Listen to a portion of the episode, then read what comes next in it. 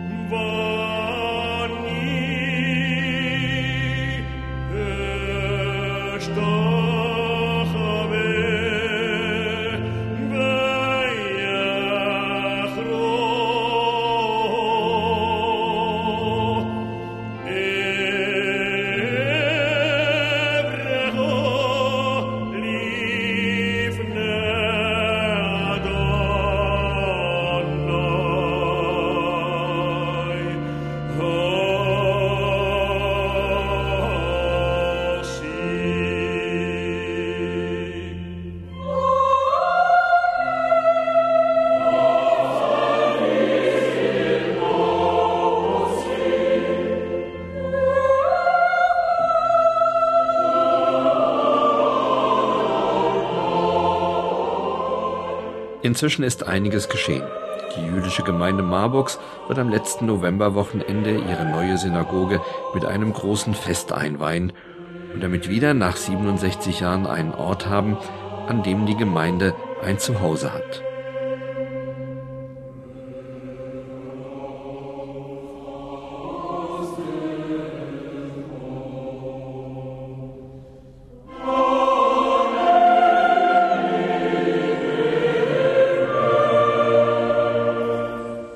Die Restaurierung der Synagoge in Lich geht ihrer Vollendung entgegen. Sie wird in Zukunft ein Ort für kulturelle Begegnung sein, der auch an die jüdische Gemeinde Lich erinnern soll, deren Existenz im November 1938, dem Pogrom, ausgelöscht wurde.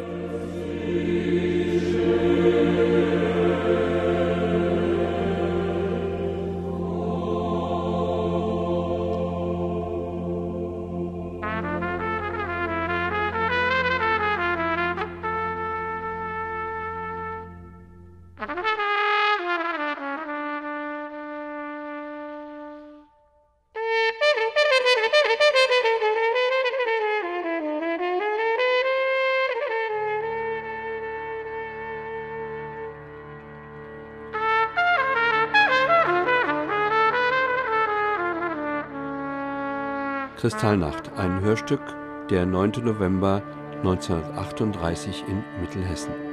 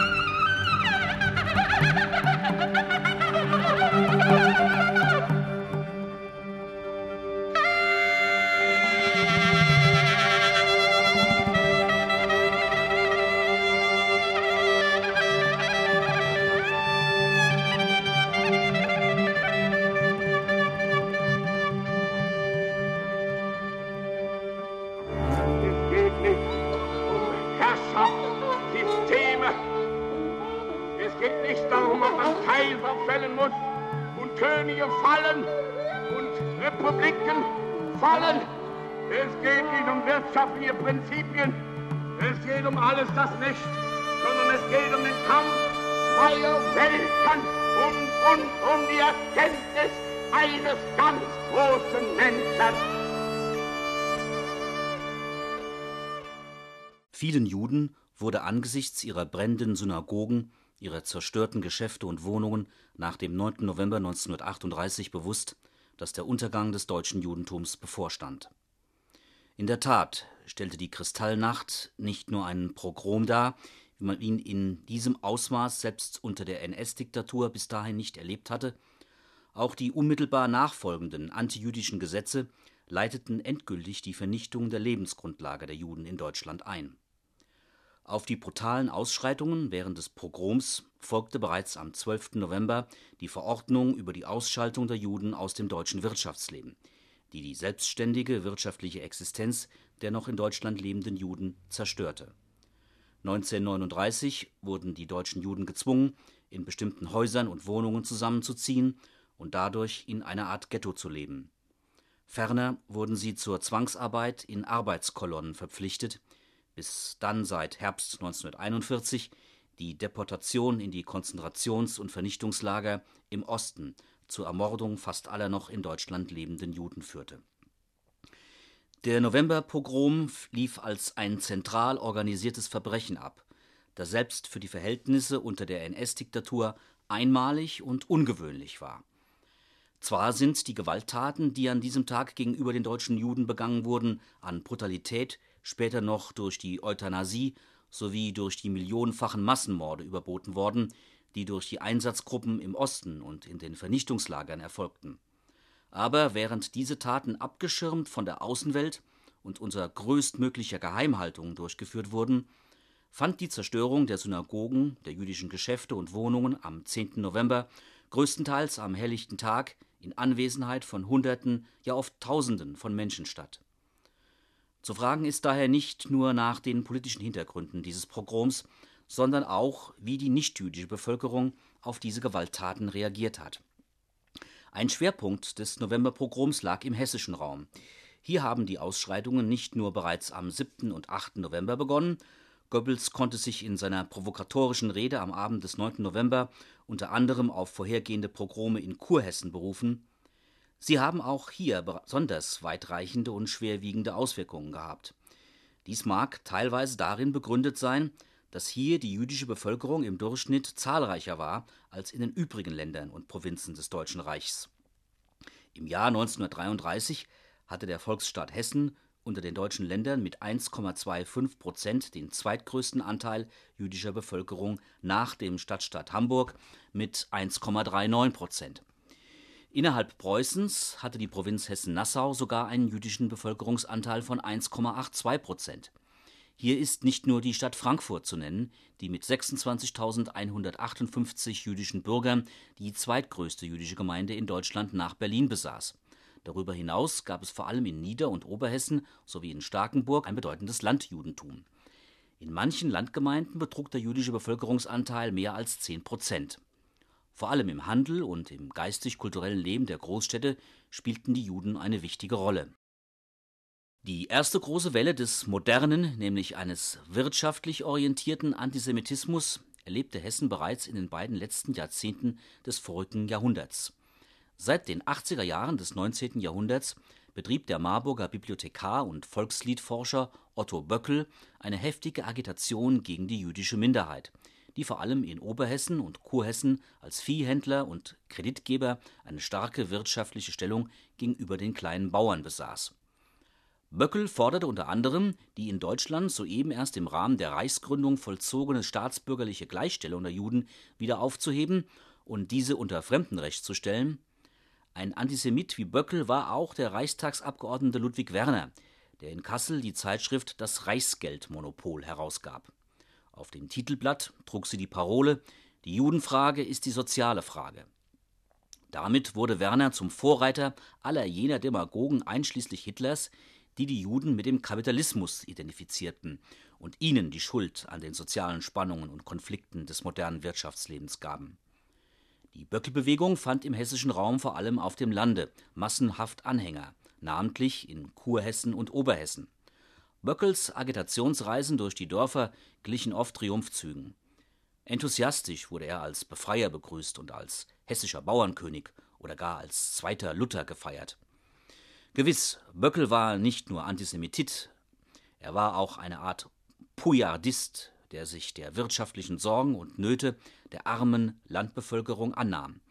Aber ebenso unzweifelhaft richtete sich seine Agitation gegen die Juden in ihrer Funktion als Viehhändler und Kreditgeber auf dem Lande. Die damalige Welle des Antisemitismus brachte in Kurhessen und Oberhessen, ein damals einzigartiges Phänomen im Deutschen Reich, eine ganze Reihe von antisemitischen Abgeordneten in den Reichstag, dies ein erster Hinweis, dass die intensiven, aber auch konfliktträchtigen Beziehungen zwischen den meist armen Landbevölkerung und den Juden als Viehhändlern und Kreditgebern auch politisch nutzbar zu machen waren. Mit dem Ende der Monarchie im Jahre 1918, ein Ereignis, das oft von Landbevölkerung und Ortsgeistlichen gemeinsam betrauert worden war, hatte die Bauernschaft ihren traditionellen Bezugspunkt im politischen Leben verloren. Stärker als die katholischen, weitgehend im Zentrum verhafteten Bauern gehörte nun die evangelische Landbevölkerung in der Weimarer Republik zum Wählerpotenzial der Deutschnationalen Partei und der Landvolkbewegung.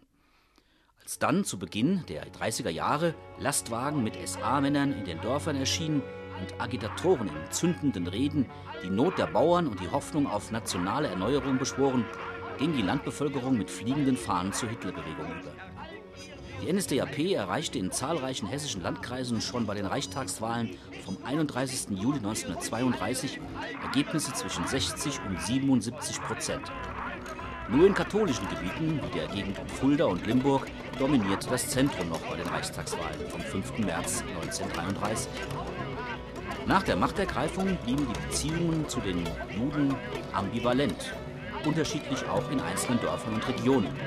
Wenn die NS-Führung geglaubt hatte, die Landbevölkerung wollte möglichst rasch von jüdischen Viehhändlern und Wucherern befreit werden, musste sie nun enttäuscht feststellen, dass die Bauern weiterhin eifrig mit diesem Handel trieben. Selbst Parteigenossen, denen dies von der NSDAP streng untersagt war, haben oft bei Nacht und Nebel weiterhin Vieh an Juden verkauft. Aber die teilweise fortbestehenden wirtschaftlichen Beziehungen zwischen Juden und Nichtjuden auf dem Lande garantierten nicht ohne weiteres eine gute Nachbarschaft.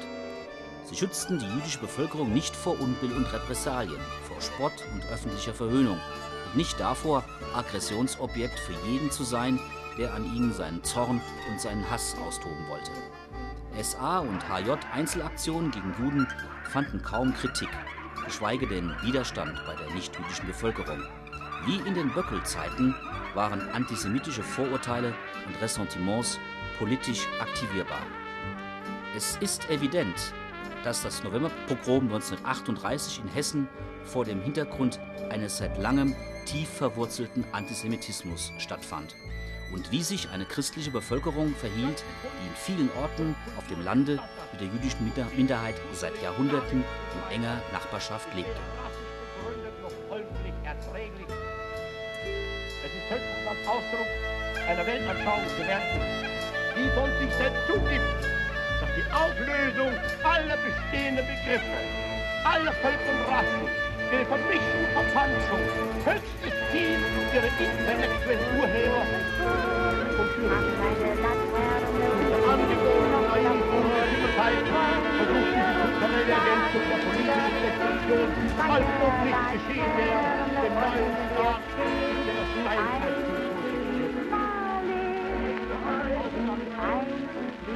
Steinzeit Genies zu züchten. Blitz München 47767 10.11.38 0120 CHU an alle Stapoleit und Stapostellen, an alle SD, OA und alle UA. Blitz dringend sofort vorlegen. Dringend sofort dem Leiter oder einem Stellvertreter vorlegen. Betrifft Maßnahmen gegen Juden in der heutigen Nacht. Aufgrund des Attentats gegen den Legislationssekretär von Rat in Paris sind im Laufe der heutigen Nacht, 9.11. 1938 im ganzen Reich Demonstrationen gegen die Juden zu erwarten. Für die Behandlung dieser Vorgänge ergehen folgende Anordnungen. Erstens. Die Leiter der Staatspolizeistellen oder ihre Stellvertreter haben sofort nach Eingang dieses Fernschreibens mit den für ihren Bezirk zuständigen politischen Leitungen, Gauleitungen oder Kreisleitungen fernmündlich Verbindung aufzunehmen und eine Besprechung über die Durchführung der Demonstration zu vereinbaren, zu der der zuständige Inspekteur und Kommandeur der Ordnungspolizei zuzuziehen ist. In dieser Besprechung ist der politischen Leitung mitzuteilen, dass die deutsche Polizei vom Reichsführer der SS und der Chef der Polizei die folgenden Weisungen erhalten hat, denen die Maßnahmen der politischen Leitung zweckmäßig anzupassen wären. A. Es dürfen nur solche Maßnahmen getroffen werden, die keine Gefährdung deutschen Lebens oder Eigentums mit sich bringen, zum Beispiel Synagogenbrände, nur wenn keine Brandgefahr für die Umgebung ist. B. Geschäfte und Wohnungen von Juden dürfen nur zerstört, nicht geplündert werden. Die Polizei ist angewiesen, die Durchführung dieser Anordnung zu überwachen und Plünderer festzunehmen. C. In Geschäftsstraßen ist besonders darauf zu achten, dass nichtjüdische Geschäfte unbedingt gegen Schäden gesichert werden. D. Ausländische Staatsangehörige dürfen, auch wenn sie Juden sind, nicht belästigt werden. Zweitens. Unter der Voraussetzung, dass die unter 1 angegebenen Richtlinien eingehalten werden, sind die stattfindenden Demonstrationen von der Polizei nicht zu verhindern, sondern nur auf die Einhaltung der Richtlinien zu überwachen. Drittens. Sofort nach Eingang dieses Fernschreibens ist in allen Synagogen und Geschäftsräumen der jüdischen Kultusgemeinden das vorhandene Archivmaterial polizeilich zu beschlagnahmen, damit es nicht im Zuge der Demonstration zerstört wird. Es kommt dabei auf das historische, wertvollere Material an, nicht auf neuere Steuerlisten usw. So das Archivmaterial ist an die zuständigen SD-Dienststellen abzugeben. Viertens. Die Leitung der sicherheitspolizeilichen Maßnahmen hinsichtlich der Demonstrationen gegen Juden liegt bei den Sicherheitspolizeistellen, soweit nicht die Inspekteure der Sicherheitspolizei Weisungen erteilen. Zur Durchführung der sicherheitspolizeilichen Maßnahmen können Beamten der Kriminalpolizei sowie Angehörige des SD, der Verfügungstruppe und der allgemeinen SS zugezogen werden. Fünftens Sobald der Ablauf der Ereignisse dieser Nacht die Verwendung der eingesetzten Beamten hierfür zulässt, sind alle in Bezirken so viele Juden, insbesondere Wohlhabende, festzunehmen, als in den vorhandenen Hafträumen untergebracht werden können. Es sind zunächst nur gesunde, männliche Juden nicht hohen Alters festzunehmen.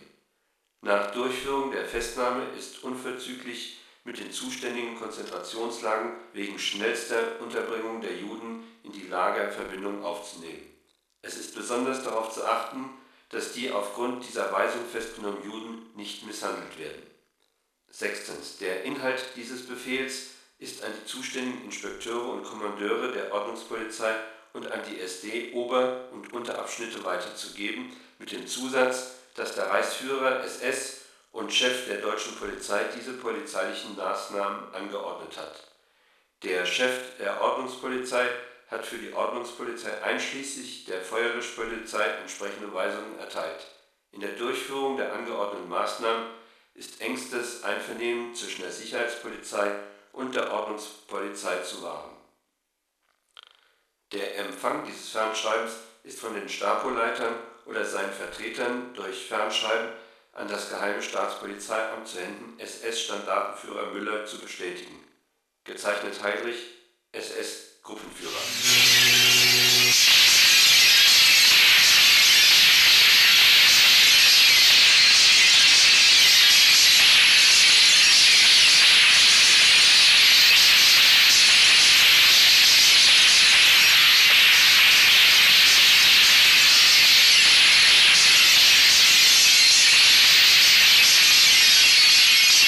Allendorf Stadt, Altkreis Marburg in der Pogromnacht ist das Gebäude verschont geblieben, jedoch Kultgegenstände sind davor nach Marburg ausgelagert und dort im November 1938 vernichtet worden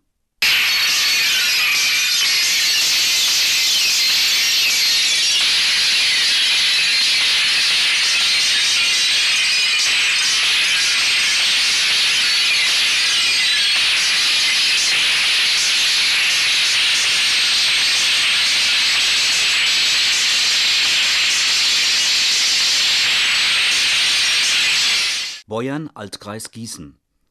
In der Pogromnacht blieb die Synagoge mit der darin befindlichen Einrichtung verschont.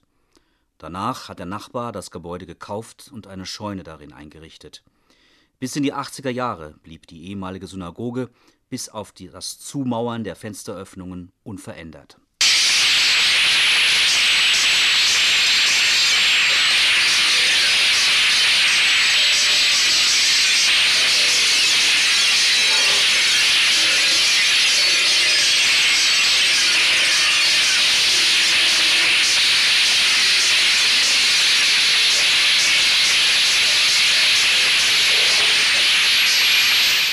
Beide Gießener Synagogen, die liberale in der heutigen Südanlage und die orthodoxe in der Steinstraße, brannten bis auf die Grundmauern ab und wurden an den folgenden Tagen gesprengt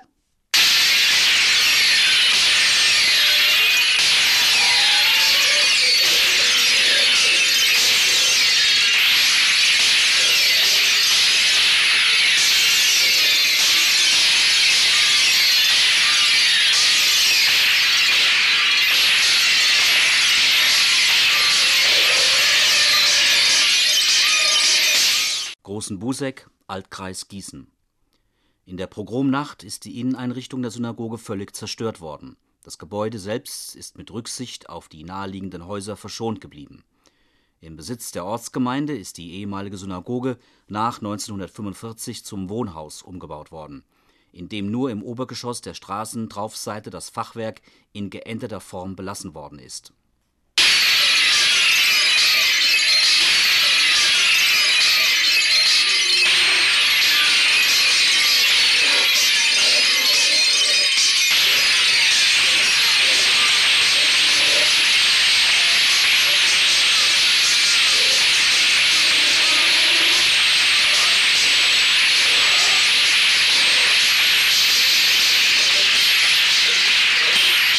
Halsdorf, Altkreis Marburg, Gemeinde Woratal. In der Pogromnacht sind Schule und Synagoge verschont geblieben. Die Kultgegenstände aus der Synagoge sind davor nach Marburg ausgelagert und im November 1938 vernichtet worden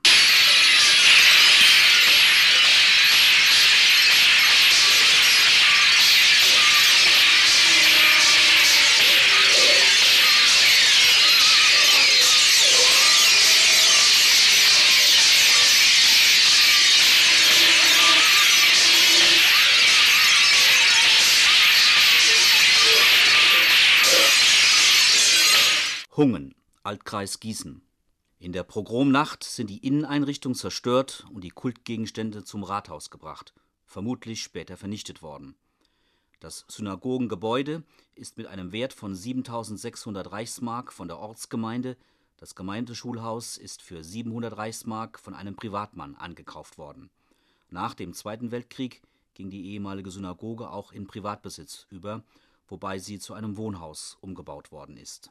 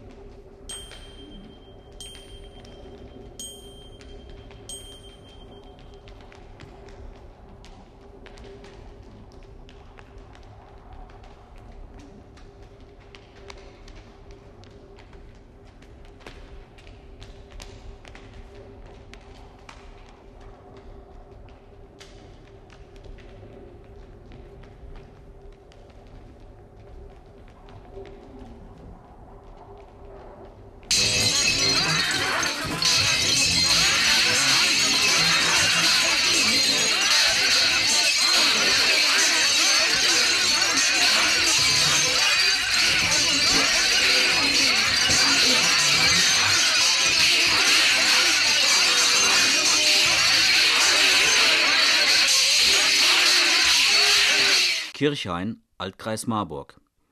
In der Pogromnacht brannte das Synagogengebäude innen aus. Der östliche Teil ist danach abgebrochen worden, so dass nur der westliche Teil, weniger als die Hälfte der ehemaligen Synagoge, übrig geblieben ist. Das Gemeindehaus fehlt ganz.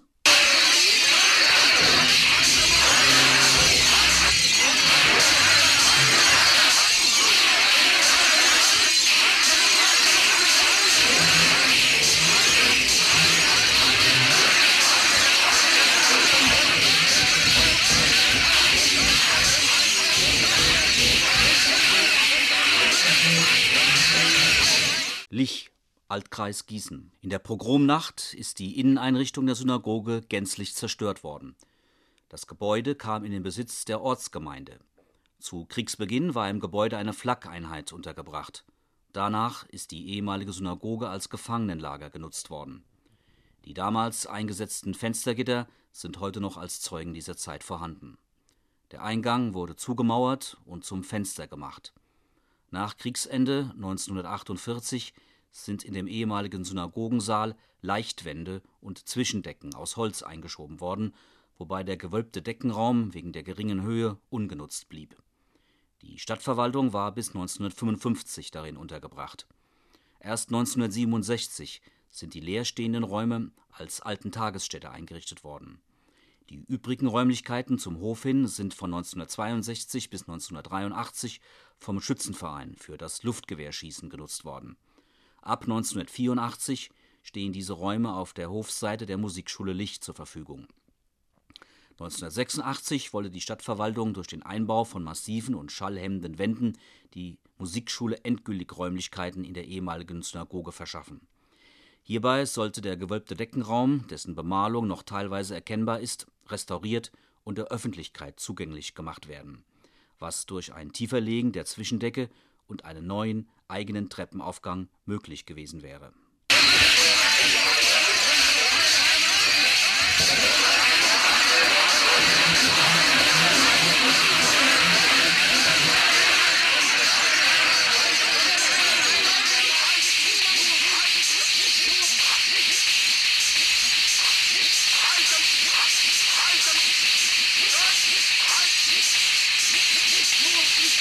Lora, Altkreis Marburg. In der Pogromnacht ist das Gebäude nicht angerührt worden, da es seit jeher christlicher Besitz war. Die Kultgegenstände sind davor nach Marburg ausgelagert und dort im November 1938 vernichtet worden